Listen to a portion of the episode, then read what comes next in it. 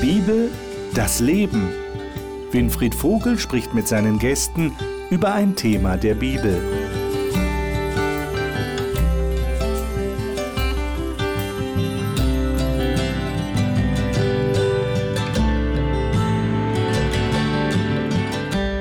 Im Rahmen unseres Generalthemas Erziehung und Bildung haben wir heute ein Thema vor uns. Ich bin sicher, da könnten wir fünf Sendungen draus machen, mindestens. Es geht um das Thema Arbeit. Ich weiß nicht, wie es Ihnen geht, liebe Zuschauer. Sind Sie gerade in Arbeit und sind dankbar, dass Sie diese Arbeit haben und machen sie gerne? Oder sind Sie schon so weit, dass Sie sagen, ich kann es kaum erwarten, bis ich endlich in Rente gehe? Sind Sie womöglich arbeitslos? Das heißt, Sie haben keine Arbeit, würden aber gerne Arbeit haben, weil das auch finanzielle, starke finanzielle Einbußen für Sie hat. Also da sind ganz unterschiedliche Situationen und, und ein großes Themenfeld eröffnet sich uns.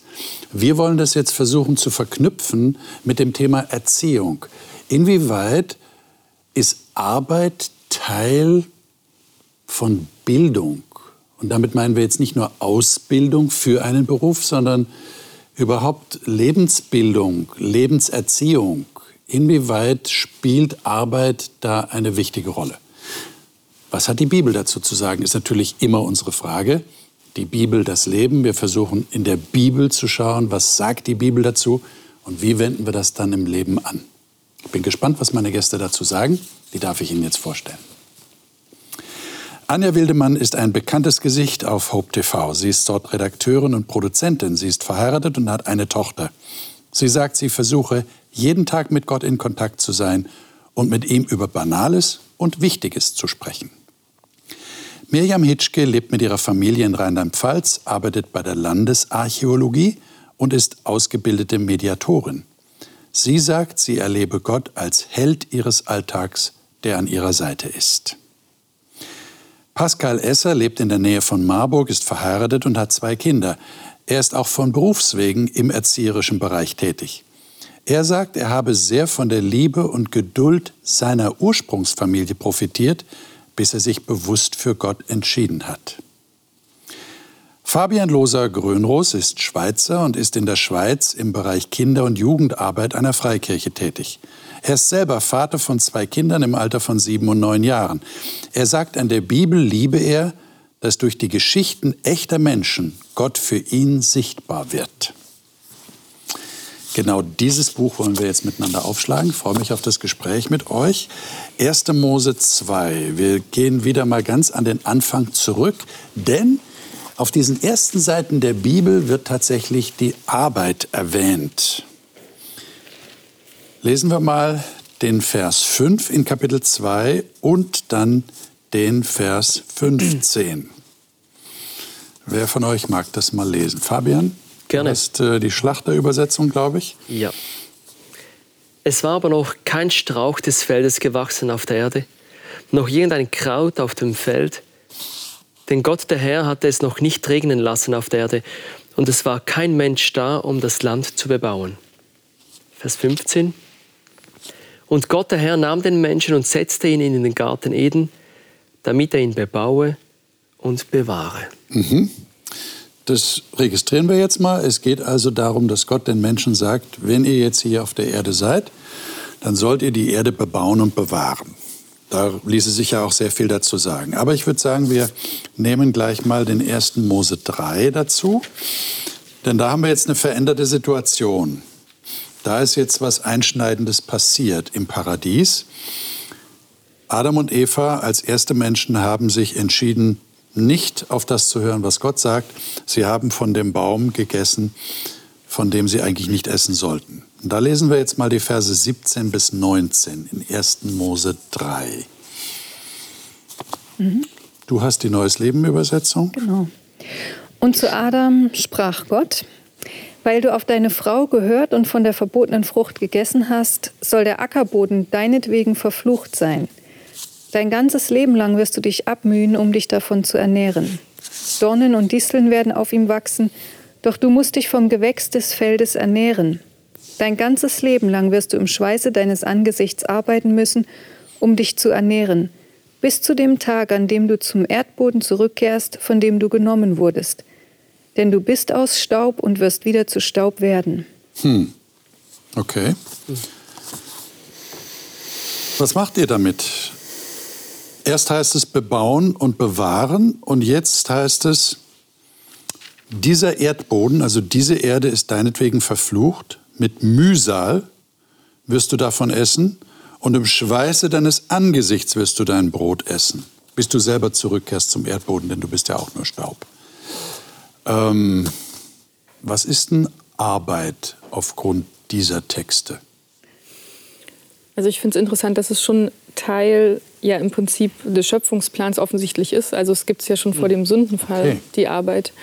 Da ist es jetzt nicht so beschrieben, ob es Spaß macht oder nicht, aber es scheint auf jeden Fall dazu zu gehören. Und es ist eine Aufgabe, die dem Menschen zugesprochen wird. Okay. Ich, also ich verstehe es auch eher so als Aufgabe. Arbeit ist so ein Begriff, der oft so negativ besetzt ist. Und ähm, ich verstehe es eher so in dem ursprünglichen Plan Gottes, dass der Mensch etwas hatte zum Erforschen, zum Tun, zum Kreativsein, aber es hat ihm keine Mühe bereitet, das zu tun. Warum ist denn Arbeit so negativ besetzt bei vielen? Warum bemüht man sich darum, möglichst wenig zu arbeiten? Es gibt ja aktuell wieder Diskussionen über eine weitere Reduzierung der Arbeitswoche, der Arbeitstage pro Woche. Und man hat den Eindruck, die Leute wollen, ich sage jetzt mal die Leute, ja, so ganz allgemein, das muss man auch differenzieren natürlich, ist nicht jeder damit gemeint, aber viele scheinbar möchten gerne mehr Freizeit haben, ähm, wollen so ein bisschen Paradies auf der Erde haben. Denke ich so an Schlaraffenland. Manche haben vielleicht die Vorstellung, mhm. das Leben ist eher so wie ein Schlaraffenland, da wächst mir alles in den Mund und ich muss nichts tun dafür. Aber warum sehen die Leute das so negativ? Habt ihr eine Ahnung, warum? Ich glaube, dass nicht mehr, was wir heute unter Arbeit verstehen, das ist, was Gott darunter verstanden hat. Ähm, wenn wir heute gucken, für was arbeiten wir? Also irgendwie ein Prozent der, also 99 Prozent des Vermögens liegen in fast ein Prozent der Hände. Das heißt, wir arbeiten, dass Menschen immer reicher werden und wir haben keinen Anteil mehr daran. Ich meine, in Deutschland ist die Diskrepanz nicht so groß, aber wenn wir nach Amerika gehen, wenn wir in andere Länder gehen, wo die Diskrepanz immer größer wird, das heißt, arbeiten bedeutet für viele, ich arbeite nicht mehr für mich, sondern ich arbeite dafür, dass jemand noch reicher wird, es ihm noch besser geht und ich habe immer weniger Anteil an meiner Arbeit. Und du würdest sagen, das ist mit ein wichtiger Grund, warum Leute Arbeit eher negativ sehen? Also ich glaube, wenn man für sich selber arbeiten kann, wenn man das auch okay. bekommt, was man, was man erarbeitet, mhm. dann hat man einen ganz anderen Wert oder einen ganz anderen Blick auch zur Arbeit, wie wenn ich für andere arbeiten muss. Hm. Es hat sich ja auch was in der Grundbedeutung geändert. Wenn wir das, diese beiden Texte allein nebeneinander stehen haben, dann war die Arbeit im Paradies etwas ganz anderes als danach als der Mensch unter der Knechtschaft des Ackerbodens sozusagen leiden musste. Und äh, die ersten Menschen haben einfach gearbeitet, um sich ernähren zu können, um Grundbedürfnisse zu stillen. Heute habe ich oft den Eindruck, wir arbeiten, um uns Wünsche zu erfüllen. Und ja, wenn ich das dann nicht kriege und das nicht, dann muss ich noch mehr arbeiten und noch mehr Geld verdienen und dann ist das Arbeiten mit dem Geldverdienen verknüpft. Das macht aber auf Dauer auch nicht unbedingt zufrieden und glücklich. Und es ist einfach die Sünde ist dazugekommen. Mhm. Die Absichten sind nicht mehr so rein und, und perfekt, wie es Gott im Paradies geschaffen hat. Wir leben nicht mehr im Paradies auf Erden. Hm. Ich glaube, dass Arbeit äh, prinzipiell nicht ein Fluch ist. Also wenn wir jetzt auch den, die zweite Passage mhm. anschauen. Mhm. Ähm, es heißt hier, der Erdboden, also der, der Fluch betrifft den Erdboden. Mhm. Okay. im Text selber. Ja. Ähm, und der Fluch erschwert es, das Arbeiten. Und ich glaube schon, ähm, auch mit, mit dem ersten Text, den wir angeschaut haben, den ähm, Vers 5 und 15 in ja. 1. Mose Kapitel ja. 2, die Aufgabe war eben dieses Bebauen und Bewahren. Ähm, und der Mensch fand im Paradies genau diesen Sinn, diese Befriedigung, diese Freude an der Arbeit. Und wenn, wenn ich keine Freude an der Arbeit habe, keine Sinnhaftigkeit, keinen Sinn drin sehe, dann, dann wird es harzig. Hm. Das ist vielleicht ein ganz wichtiger Punkt, so die Sinnhaftigkeit der eigenen Arbeit, weil du gefragt hast, was ist, warum ist das so negativ behaftet? Ich glaube halt, wir sind von unserer Familie getrennt in vielen Fällen, in vielen Fällen auch von Natur getrennt, vielleicht auch vom Sinn getrennt und dann wird es schon anstrengend. Also dann verstehe ich auch, dass Menschen Arbeit als Last empfinden und sich halt freuen, wenn es mal nicht mehr so ist oder Arbeit nicht mehr Teil des Lebens ist. Mhm. Ähm, wobei man das ja nur jedem wünschen kann, dass es nicht so ist, dass man es schafft, eine Arbeit zu finden, die für einen persönlich passt und wo man auch sein, seine Persönlichkeit ausleben kann. Geht es Christen auch so, nach eurer Erfahrung? Oder haben Christen da einen Vorteil? Würden Christen jetzt sagen, auch wenn meine Arbeit mir nicht so gefällt, aber es ist wahrscheinlich ein, ein gutes Erziehungsmittel für mein Leben? Damit sind wir beim Thema, ja, Arbeit als Erziehung. Mhm. das ist ja nicht, da kann ich ja wachsen dran. Mhm. Würdet ihr das so sehen? Hat ein Christ da einen Vorteil? Oder würdet ihr sagen, dem Christen geht es genauso? Der kann auch in der Arbeit sein, wo er jeden Tag nach Hause kommt und sagt, wie lange muss ich das noch machen? Also ich habe das in meinem ersten Beruf gelernt, oder, oder wie soll ich sagen, erlebt, Entschuldigung, dass ich gemerkt habe, hier fehlt etwas für mich. Hm. Also diese Sinnhaftigkeit, die war bei mir nicht vorhanden. Ich, ich liebte und liebe jetzt noch meinen ersten Beruf als Zimmermann. Aber dieses einfach nur, dieses Bauen. Häuser bauen ist nicht schlecht, oder? Ja, absolut. Ich meine, Jesus war selbst auch Zimmermann. Ja. aber, aber dieses, äh, du kurbelst etwas an, was, was geschieht danach? Ja, und das, da hat mir schon etwas gefehlt, etwas Tieferes und habe dann gewechselt in, in den Beruf, wo ich für Menschen da bin, im sozialen Bereich jetzt. Äh, es war für mich ein Prozess, aber ich, ich bereue die Entscheidung nicht. Es war auf jeden Fall ähm, ja, so die Sehnsucht, die auch gestillt wurde, diese Sinnhaftigkeit wirklich auszuleben, zu finden. Okay. Würdet ihr dann Kindern und Jugendlichen, die jetzt so in der, in der Entwicklung sind, hin zu einem Beruf, auch zu der wichtigen Frage, welche Ausbildung mache ich, würdet ihr sagen, man sollte Kindern das schon irgendwie, ich würde fast sagen, in die Wiege legen, diese, diese Suche nach der Sinnhaftigkeit der Arbeit, die sie mal tun werden? Ich glaub, Denn nicht jeder hat die, hat die Möglichkeit, dann umzuschulen oder mhm. zu wechseln. Ja? Aber es ist, ist, denke ich, ganz schwierig, weil was ich selber manchmal für mich nicht weiß, wie soll ich das für einen anderen wissen? Und bei einem Kind sieht man noch nicht unbedingt, mhm. wo dann mal die, die Fähigkeiten liegen werden und die Erfüllung auch liegen wird. Und bis vor ein paar Jahrzehnten war das vielleicht so, dass man sich für einen Beruf entschieden hat und den hat man dann bis zur Rente ausgeübt. Das ist heute aber nicht mehr üblich. Ich arbeite nicht mehr in meinem Ursprungsberuf. Und ich kann auch nicht garantieren, dass ich in dem Beruf bleiben werde, in dem ich jetzt gerade bin. Und ich weiß nicht, wer das für sich sagen kann. Und ich glaube auch, da kommt Gottes Wort auch zum Tragen, wo es heißt, alles hat seine Zeit. Und manchmal ist vielleicht die Zeit für etwas anderes und etwas Neues. Und dann da offen zu sein und zu bleiben, das ist auch eine Herausforderung. Aber das ist ja auch ein Wert, den wir an Kinder weitergeben können. Also ja. das, was du gerade beschreibst, dass sich Arbeit heute verändert. Ähm, und ich finde, wir können an unsere Kinder schon weitergeben, dass es eben nicht nur ums Geld geht, nicht sich auf einen Beruf festzulegen. Und wir haben ja oft das Problem, dass wir wollen, dass unsere Kinder sozial aufsteigen.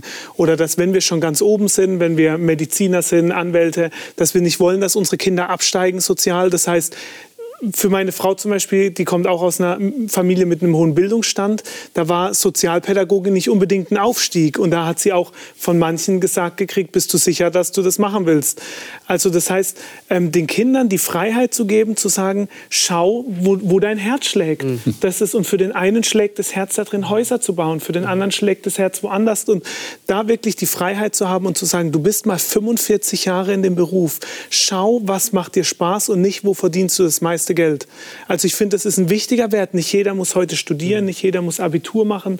Nicht, also diese Wertigkeit, ein Handwerk hat den gleichen Wert wie ein Studium. Also diese, dass wir wieder Kindern beibringen, jede Arbeit hat ihren Wert. Mhm. Und es gibt nicht die eine Arbeit ist viel wertvoller wie die andere. Na, man hat auch den Eindruck, die Leute sind am glücklichsten, die sagen können, ich habe mein Hobby zum Beruf gemacht. Ja, ja, auf jeden Fall. Das ist ja. toll. Ich, mein Hobby ist ja das, was ich gerne machen will. Ja. Und das darf ich beruflich machen, ist doch toll. Mhm. Aber das ist ja nicht bei jedem so, oder? Nicht jeder kann so glücklich sein und sagen, ich habe mein Hobby zum Beruf gemacht. Mhm. Und nicht jeder ist auch immer in seinem Beruf jeden Tag gleich glücklich okay. und freudig. Also das ist doch nur zu menschlich, dass es Tage gibt, wo man sich echt aus dem Bett quält und denkt, oh nee, heute nicht, das möchte ich am liebsten an mir mhm. vorbeigehen lassen und die Decke über den Kopf ziehen und den Tag verschlafen. Okay.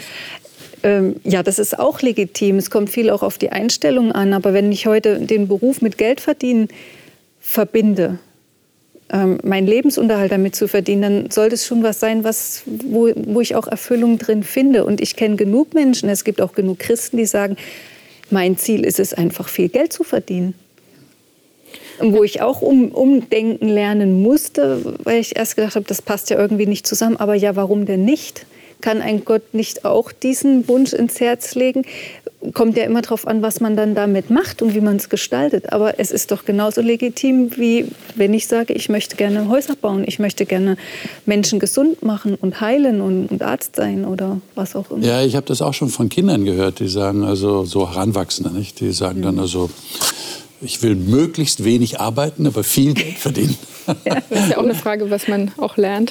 Ja, genau. Mitbekommt. Aber ich wollte noch sagen, ich glaube, als Christen sollte man sich hüten, wenn wir zu sprechen, was ist die Sinnhaftigkeit und der Sinn. Als Pastor ist es dann natürlich immer einfach. Oder wenn man jetzt in einem christlichen Medienzentrum arbeitet, dann denken ja auch alle, ja, dann ist ja eh klar. Aber ich glaube, es ist auch gut, wenn Christen in Wirtschaft unterwegs sind und Industrie, also in nicht primär christlichen Bereichen, sage ich mal, weil das ist ja das, wo Gesellschaft auch geprägt wird. Also mhm. natürlich ist es ein Privileg, in so einem Beruf arbeiten zu dürfen, aber trotzdem äh, ist es gut, wenn man in irgendeiner großen Firma ist und dort Christ ist, ganz normal in seinem Alltag und in seinem Leben. Und dort zeigt, was verantwortliches Handeln genau. tatsächlich ausmacht und eine hohe Ethik an den Tag legen. Das wird ja auch von Chefs geschätzt, ja, wenn sie solche Mitarbeiter haben. Also ich sehe das genauso. Ähm, weil nur weil ich jetzt Sozialpädagoge bin, da kommen auch viele und sagen, na ist doch schön, du mal, aber das ist, ich hatte halt Glück, mir liegt's, mir macht Spaß, aber das heißt nicht, dass mein Beruf besser ist wie alle anderen. Also ich sehe das ganz genauso, wenn wir auch zum Beispiel auf Geschichte von Freikirchen gucken, was waren die Pioniere, die an Freikirchen mitgearbeitet haben? Das waren oft Leute, die mitten im Leben standen, mhm. die Handwerksbetriebe geleitet haben, die wirtschaftlich, also das waren Leute, die Verantwortung übernommen haben. Das waren die, die auch hinterher auf den Kirche Verantwortung übernommen haben. Und ich sehe das genauso wir brauchen Menschen überall. Gott gebraucht Menschen überall. Die Frage ist, mit welcher Einstellung gehe ich zur Arbeit? Da äh, lese ich hier gerade im Prediger 3 einen Text, äh, der zeigt das eigentlich sehr schön, äh, dass es auf die Einstellung ankommt offensichtlich. Prediger 3, die Verse 10 bis 13. Wer würde das mal lesen von euch? Pascal, hast du ja. das bei dir? Ja. Was hast du für eine Übersetzung? Äh, die Hoffnung für alle. Hoffnung für alle ich habe erkannt, was für eine schwere Last das ist, die Gott auf den Menschen auferlegt hat. Für alles auf der Welt hat Gott schon vorher die rechte Zeit bestimmt. In das Herz des Menschen hat er den Wunsch gelegt, nach dem zu fragen, was ewig ist. Aber der Mensch kann Gottes Werk nie voll und ganz begreifen. So kam ich zu dem Schluss, dass es für den Menschen nichts Besseres gibt, als fröhlich zu sein und das Leben zu genießen. Wenn er zu essen und zu trinken hat und sich über die Früchte seiner Arbeit freuen kann, ist das Gottes Geschenk. Mhm. dann lesen wir gleich noch einen weiteren Text im Prediger, nämlich Prediger 9, 7 bis 10. Und dann haben wir das Bild, das der Prediger, der weise Mann hier zeichnet. Also isst dein Brot, trink deinen Wein und sei fröhlich dabei, denn schon lange gefällt Gott dein Tun. Trag immer schöne Kleider und salbe dein Gesicht mit duftenden Ölen. Genieße das Leben mit der Frau, die du liebst, solange dein vergängliches Leben, solange du dein vergängliches Leben führst, das Gott dir auf dieser Welt gegeben hat. Genieße jeden flüchtigen Tag, denn das ist der einzige Lohn für deine Mühen. Alles, was du tun kannst, wozu deine Kraft ausreicht, das tu. Denn im Totenreich, wohin du auch gehen wirst, gibt es äh, weder Tun noch Denken, weder Erkenntnis noch Weisheit. Ist das ein alter Text für die moderne, das moderne Konzept von Work-Life-Balance? Was würdet ihr sagen?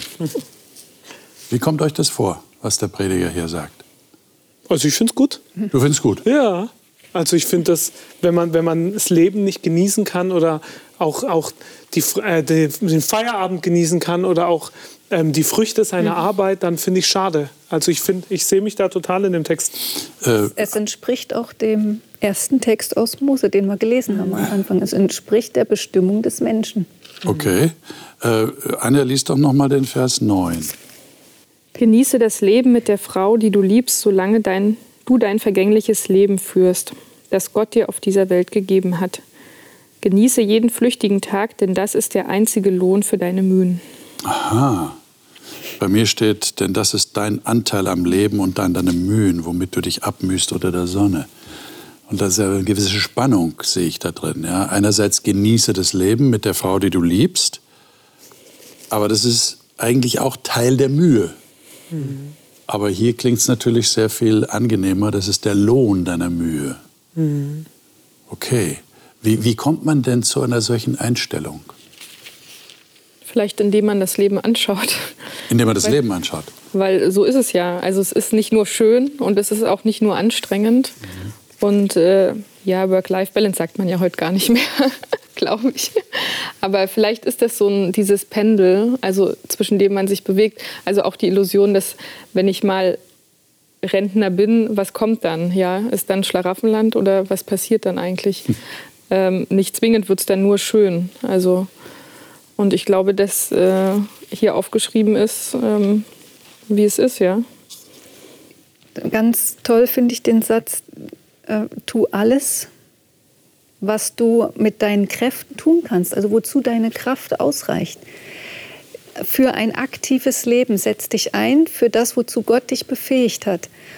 Gott hat einen Segen darauf gelegt, den dürfen wir erfahren, jeden Tag aufs Neue, nicht nur im Gottesdienst, bei der Predigt oder bei dem, was wir dort tun, sondern jeden Tag meines Lebens, bei allem, was ich tue. Und das heißt nicht, das ist nicht nur beschränkt auf meinen Beruf, den ich ausübe. Dann hätten die Menschen, die arbeitslos wären, ja dermaßen gelitten. Oder dann hätte ich in den Zeiten, wo ich eben keinen Beruf habe, gelitten. Sondern in allem, was, wozu mich Gott befähigt und gebrauchen möchte. Und das kann auf der Straße sein, beim Einkaufen. Äh, das ist, äh, wenn ich in den Kindergarten gehe, in die Schule, wenn ich mit meinen Kindern zusammen bin, wenn ich mit meinen Freunden zusammen bin. Das ist immer, soll ich nach besten Kräften mich für Gott einsetzen, für die Sache Gottes auch stark machen, ein vorbildliches Leben führen. Fabian? Man könnte ja verzweifeln, oder oftmals, aber der Prediger, der rät uns, das Leben zu bejahen und zu lieben. Ja. Und ich finde auch den Vers 1 in Kapitel 9 äh, ganz ein wichtiger Aspekt, um das Bild auch so ein bisschen zu vergrößern, okay. ähm, dass ähm, mein Leben ist in Gottes Hand. Mhm. Ja. Und aus seinen Händen darf ich mein Leben nehmen. Ja, und er ist derjenige, der mir Gelingen schenkt. Und äh, nur um nochmals eine Klammer zu öffnen äh, aus dem Text aus äh, 1. Mose Kapitel 2. Wir haben ja da den Vers äh, 5 gelesen und 15. Arbeit ist eine Gestaltungsmöglichkeit, die mir Gott gibt. Mhm. Also wie sehe ich die Arbeit? Ich habe einen Handlungsrahmen bekommen und kann selber mein Leben oder die Arbeitssituation kann ich sehr vieles kann ich äh, bestimmen. Ja. Klar, der eine weniger, der andere mehr, keine Frage. Aber es liegt vieles in meiner Hand und ich kann Verantwortung übernehmen. Und der Prediger bringt das schon auch zum Ausdruck, handle jetzt. Äh, Im Tod ist es zu spät. Mhm. Ja. ja, und auch interessant ist ja, dass er in, äh, im Kapitel 3 sagt, wer sich über die Früchte seiner Arbeit freuen kann, das ist allein Gottes Geschenk. Das finde ich auch mhm. interessant, weil man kann ja sehr viel arbeiten und tun und sich investieren und trotzdem deprimiert sein am Ende. Mhm. Aber dann zu wissen, das Leben ist in Gottes Hand und das ist auch ein Geschenk. Und ich kann dann auch sagen, das ist jetzt gut und das ist mir gut gelungen oder da ist auch was draus geworden. Mhm. Gelingt ja auch nicht jedem Menschen. Und das ist, also bei mir ist es sogar, das ist allein Gottes Geschenk, finde ich schon auch mhm. krass. Also, ja, aber Gott hat den Menschen als Krone der Schöpfung über, in die Schöpfung hineingesetzt und hat ihm anvertraut, diese Schöpfung mitzugestalten.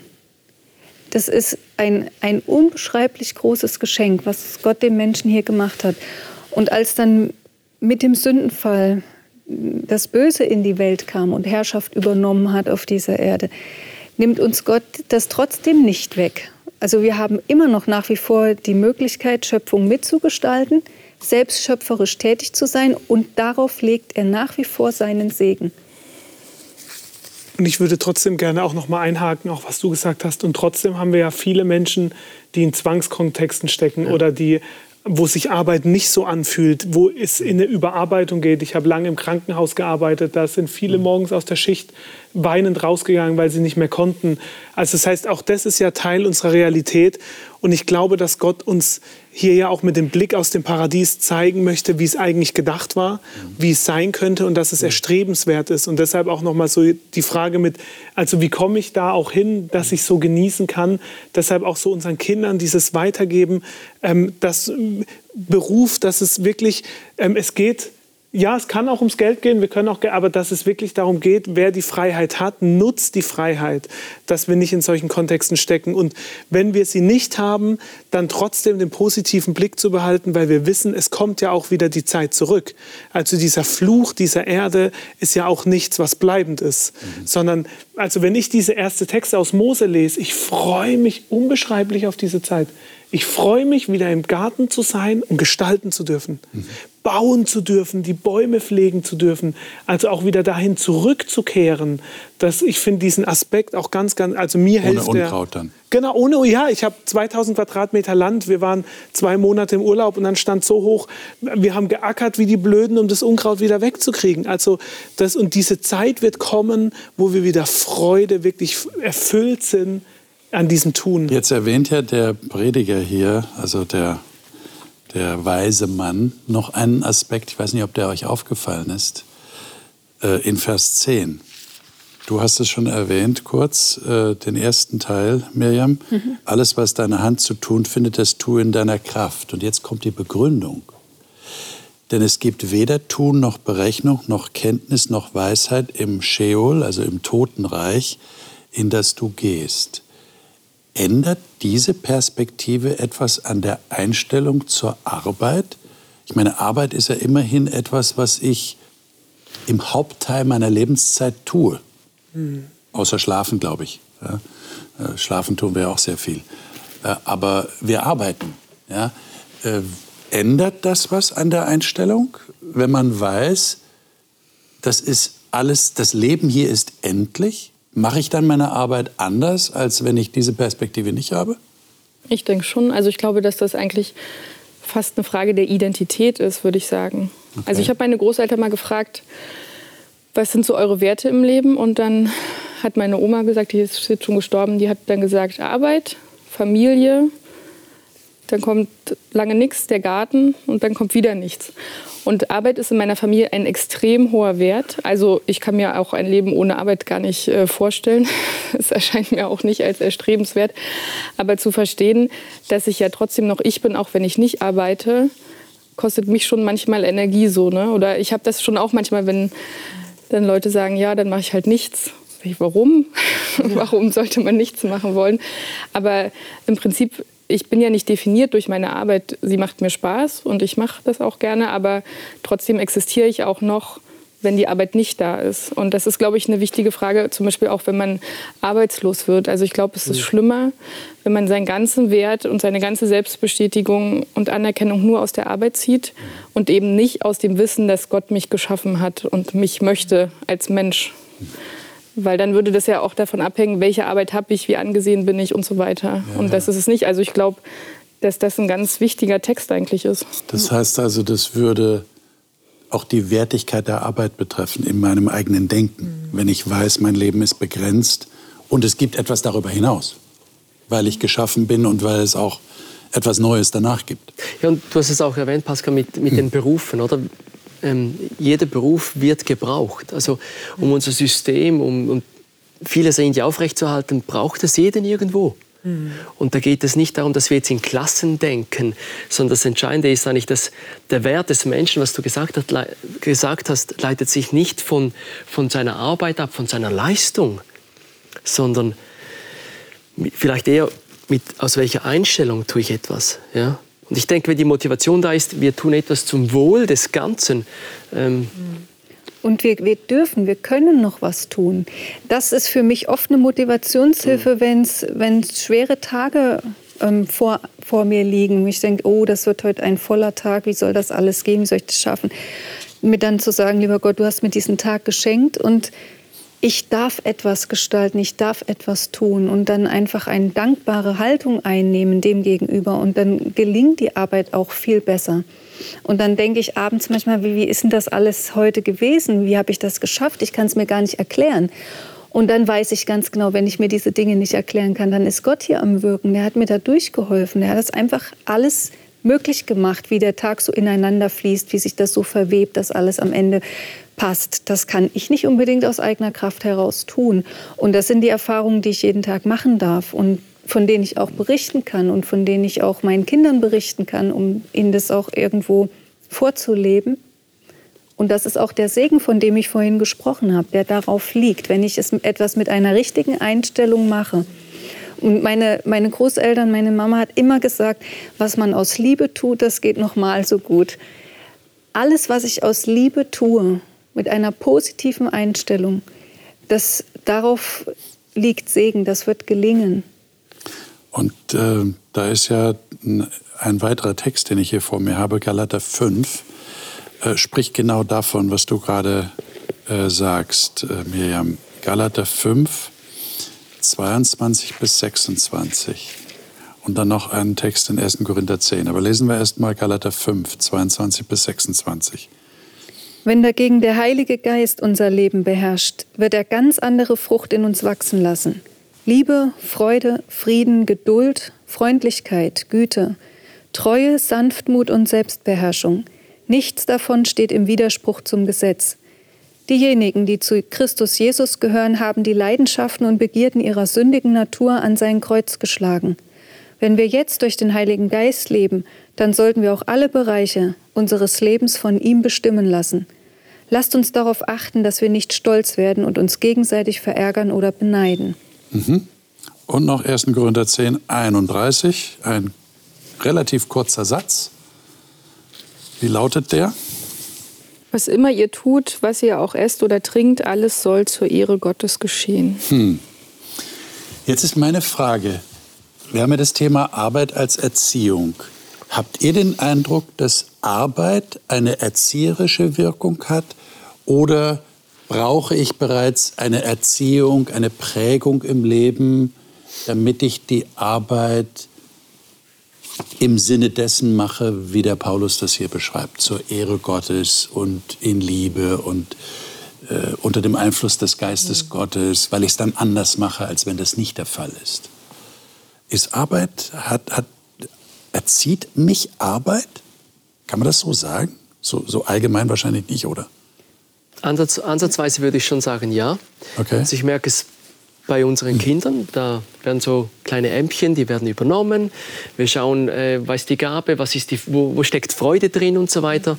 Ähm, und das verteilen wir untereinander. Oder wenn ich auch auf Lager, auf Freizeiten bin, da geht es doch darum, dass wir das auf mehreren Schultern tragen, was wir, was wir machen wollen. Ja? Und es ist schon spannend, dass am Anfang ist vielleicht eher so ein, mm, wir wollen nicht und so. Aber wenn sie nachher drin sind und das mit, ihnen, mit ihren Freunden leben dürfen, ähm, dann vergisst man plötzlich dieses Tun oder dieses Arbeiten.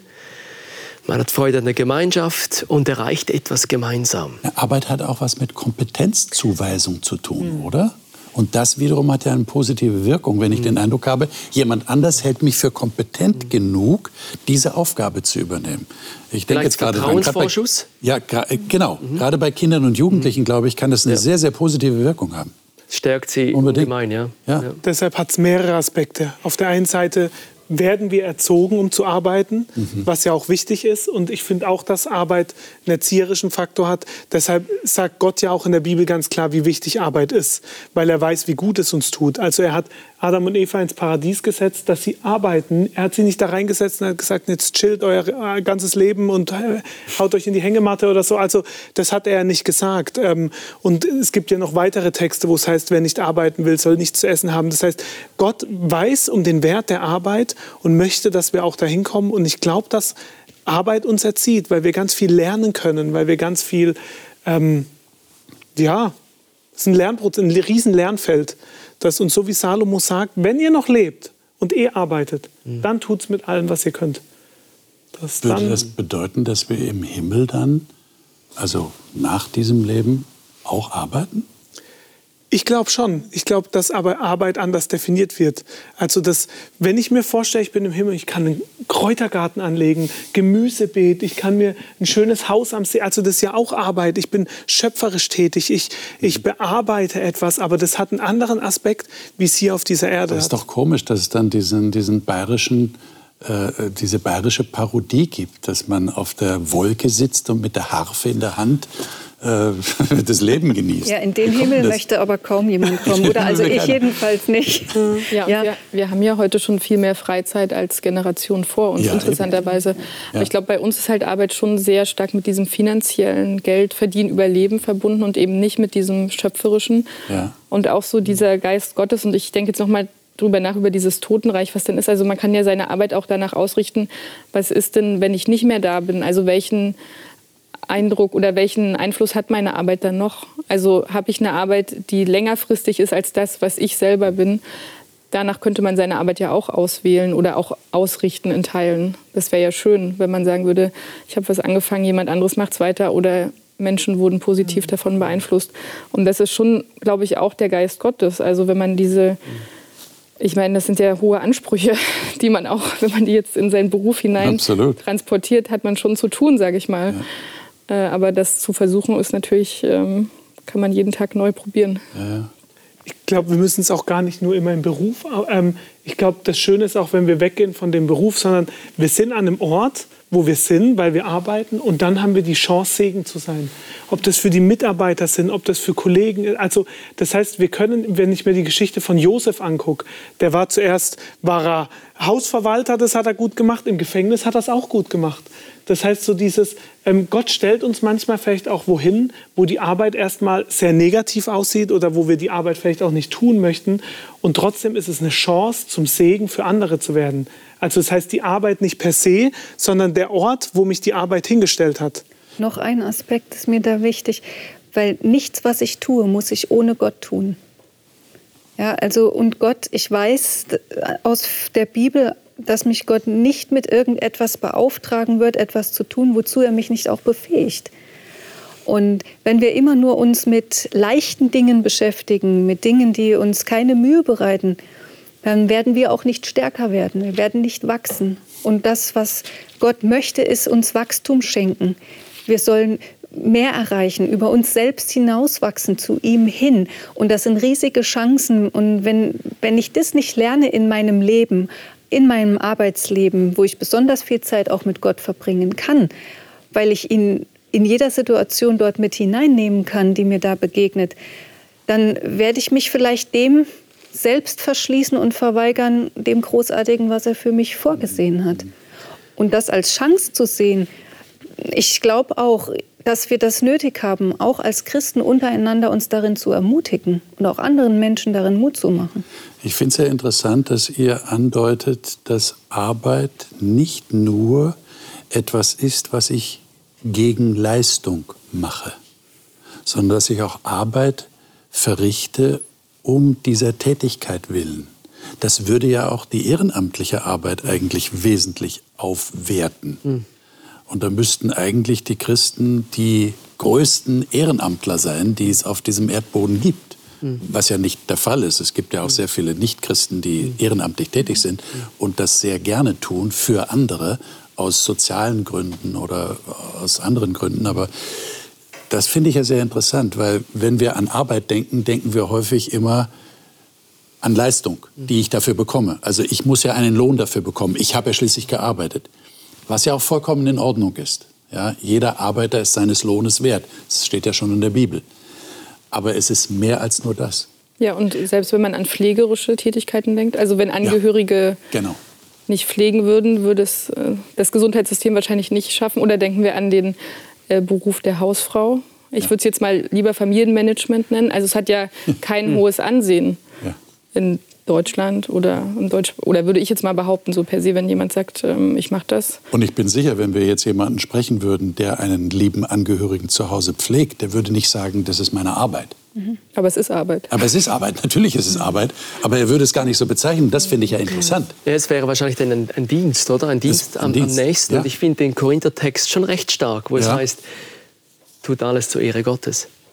Und ich glaube, dass das möglich ist mit dem ganzen Package aus Galater 5, Vers 22. Okay. Dann bin ich fähig, alles zur Ehre Gottes zu tun, weil der Geist in mir und durch mich wirkt. Ja. Ich bin fest davon überzeugt, das ist das, was ich selber lebe. Ich kann das nicht aus mir heraus. Äh, es ist ein Schenken lassen, okay. Ähm, was hier ähm, die Frucht des Geistes ist. Und könnt, das ist ein Paket. Könnt, könnt ihr noch irgendwie das einordnen? Was ist Arbeit zur Ehre Gottes? Wie sieht das aus, wenn das tatsächlich darauf zu beziehen ist? Er sagt ja, alles, was ihr tut, tut es zur Ehre Gottes. Was heißt, kann man da einen Griff dran kriegen? Was heißt denn das? Das heißt, alle Arbeit ist zur Ehre Gottes. Ja, aber was heißt denn das? Genau, das heißt, ich kann alles, was ich tue, kann ich in Bezug zu Gott setzen. Das heißt, ich kann alles mit, einer, mit, mit einem geistigen Unterton versehen. Also alles, was ich tue, tue ich für andere. Tue Auch wenn ich am Gott. Fließband stehe und ein Autozubehörteil anfertige. Auch ja. da. Wie funktioniert das da? Du ich sagst ja. Erstmal erst sage ich, ich, kann, ich, ich sollte das mit Gott tun. Ja, es gibt, okay. Ich habe auch Tätigkeiten, die sind langweilig und die machen nicht unbedingt Spaß. Und die, da verbringe ich so viel Zeit damit, die Wäsche zu machen, am Bügelbrett zu stehen, das Haus durchzuwischen. Aber das sind für mich auch Gebetszeiten, ähm, wo ich mit, mit Gott ins Gespräch komme, wo er mir Dinge zeigt. Die Vorbereitung jetzt für die Sendung, die habe ich bei der Hausarbeit gemacht. Nicht unbedingt nur am Schreibtisch. Und, und wo ich dann sage, ja, dann zeigt er mir irgendein Bild oder, oder er macht mich aufmerksam oder er schickt mir jetzt plötzlich mal jemanden über den Weg, mit dem ich ins Gespräch komme. Und ich bin mir sicher, das sind alles so viele kleine Chancen, die ich vielleicht nicht gehabt hätte, wenn ich dieses Gespräch nicht suchen würde. Ist es dann die Art und Weise, wie ich die Arbeit tue, die Gott ehrt? Die Haltung, meinst du? Die Haltung, ja. Ja, ja. ja. Weil das Autozubehörteil selber ehrt Gott nicht, oder? Oder kann ich so weit gehen? Versteht ihr, was ich meine? Ja. Mhm. Oder aber die Art und Weise, wie ich es hergestellt habe, mit welcher Einstellung. Ja, oder wie bin ich zu meinen Arbeitskollegen? Wie, wie behandle ich oder sie? Ja? ja. Äh, was für eine Kultur fördere ich des, des Miteinanders? Ja. ja. also ich denke schon auch, dass ähm, ich weiß nicht, ob das direkt etwas mit dem Griff zu tun hat, den du auch so ein bisschen noch angesprochen hast. Aber die Aspekte in, in, Vers 22, die Frucht des Geistes, äh, möch, möchte ich es? Möchte ich genau diese Frucht des Geistes. Und es ist schon ein, ein Aussehen, ein Begießen, ein Pflanzen, ein Pflegen. Das, das was auch Zeit braucht. Ja. Ich kann auch durchaus sagen, wenn ich am Fließband stehe und Teile montieren muss, lieber Gott, schenkt mir das Gelingen, dass alles fest angezogen ist, dass nichts locker ist, dass ich meine Arbeit bestmöglich mache. Ich möchte immer bei allem, was ich tue, mein Allerbestes geben für dich, weil du für mich auch das Allerbeste gibst. Ja. Und das kann ich bei jeder Tätigkeit. Liebe Zuschauer, sehen Sie das auch so? Es kommt darauf an, wie ich eine Tätigkeit tue. Und das kann dann eine erzieherische Wirkung haben auf mich persönlich und möglicherweise auch auf andere. Vielleicht sogar auch auf Kinder und Jugendliche, die mich beobachten und die meine Einstellung zu meiner Arbeit irgendwie merken und feststellen. Könnte ja durchaus sein, oder? Ich denke, da ist viel zum Nachdenken jetzt drin. Wir haben einige Anregungen auch von den Gästen bekommen wie wir Arbeit einordnen können. Und ich finde den Gedanken sehr wichtig, dass Arbeit nicht nur äh, für einen Lohn gemacht wird, sondern um der Arbeit selber willen. Und es kann auch eine Arbeit sein, für die man gar keinen Lohn bekommt. Und es ist trotzdem eine Tätigkeit, die mich erfüllt und die anderen Menschen dient. Ein weites Feld, wie gesagt, wir haben nur an der Oberfläche gekratzt. Das nächste Mal werden wir, man könnte fast sagen, das Pendant zur Arbeit haben als Thema, nämlich Sabbat. Sabbat lernen. Sabbat ist der Tag der Ruhe, den Gott eingerichtet hat am Ende der Schöpfung, als siebten Tag der Schöpfung. Was kann man durch den Sabbat lernen für das Leben? Warum hat der Sabbat eine erzieherische Wirkung? Das wollen wir das nächste Mal ergründen. Ich hoffe, Sie sind dann auch wieder dabei und das ist eigentlich im Grunde genommen eine gewisse Fortsetzung des heutigen Themas wünsche Ihnen alles Gute bis nächstes Mal.